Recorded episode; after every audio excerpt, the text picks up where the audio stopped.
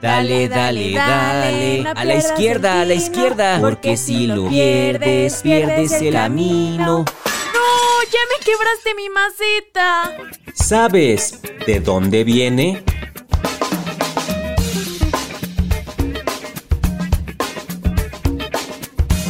Las piñatas. ¿De dónde viene?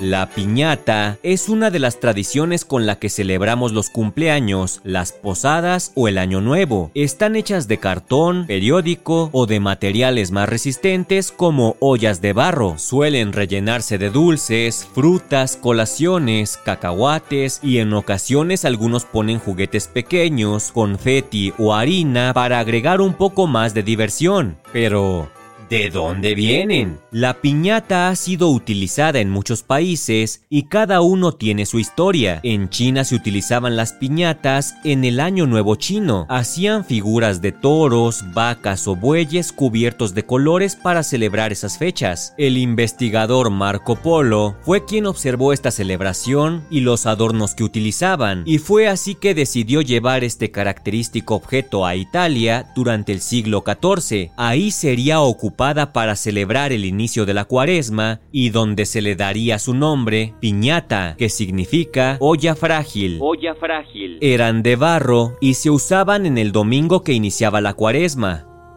Posteriormente esta tradición llegaría a España, donde inició la tradición de la danza de la piñata. Ahí la olla de barro era decorada con flecos hechos de papel con colores llamativos, pero para algunos historiadores la piñata tiene un origen mexicano y fue gracias a las culturas maya y azteca. También estaban hechas de barro y se llenaban con semillas y frutas que hacían referencia a la abundancia y las colgaban. Algunos jugaban a balancear la olla de barro con una cuerda e intentaban romperla con los ojos vendados. Con la llegada de los españoles a América, utilizaron su versión de la piñata para que los nativos se involucraran con las ceremonias católicas. La piñata que conocemos actualmente fue introducida por los españoles a México casi al mismo tiempo que se originaron las posadas en Acolman de Nezahualcóyotl en el Estado de México con el propósito de evangelizar a los indígenas.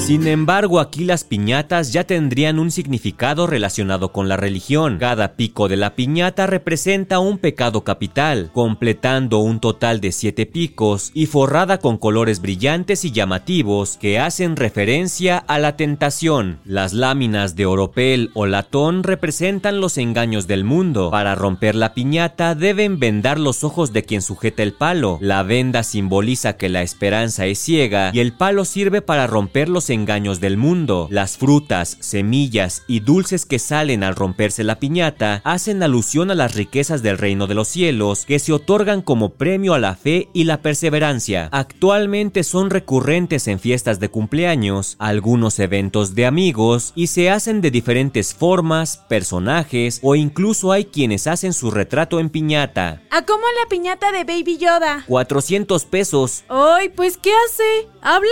Sin embargo, la piñata tradicional es usada en las posadas, que dan inicio el 16 de diciembre y siempre son acompañadas con canciones durante el tiempo en el que se intenta romperla. Dale, dale, dale, no pierdas el tino, porque si lo pierdes, pierdes A la el izquierda, a la izquierda. ¿De dónde viene? Un podcast de El Universal. ¡Ya se rompió! ¡Quítense! ¡Son míos! ¡Ataquen! ¡Mis macetas!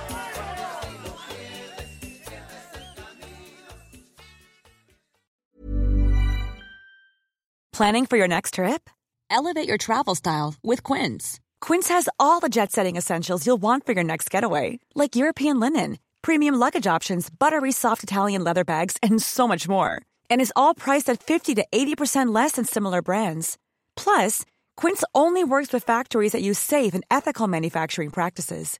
Pack your bags with high-quality essentials you'll be wearing for vacations to come with Quince. Go to quince.com slash pack for free shipping and 365-day returns.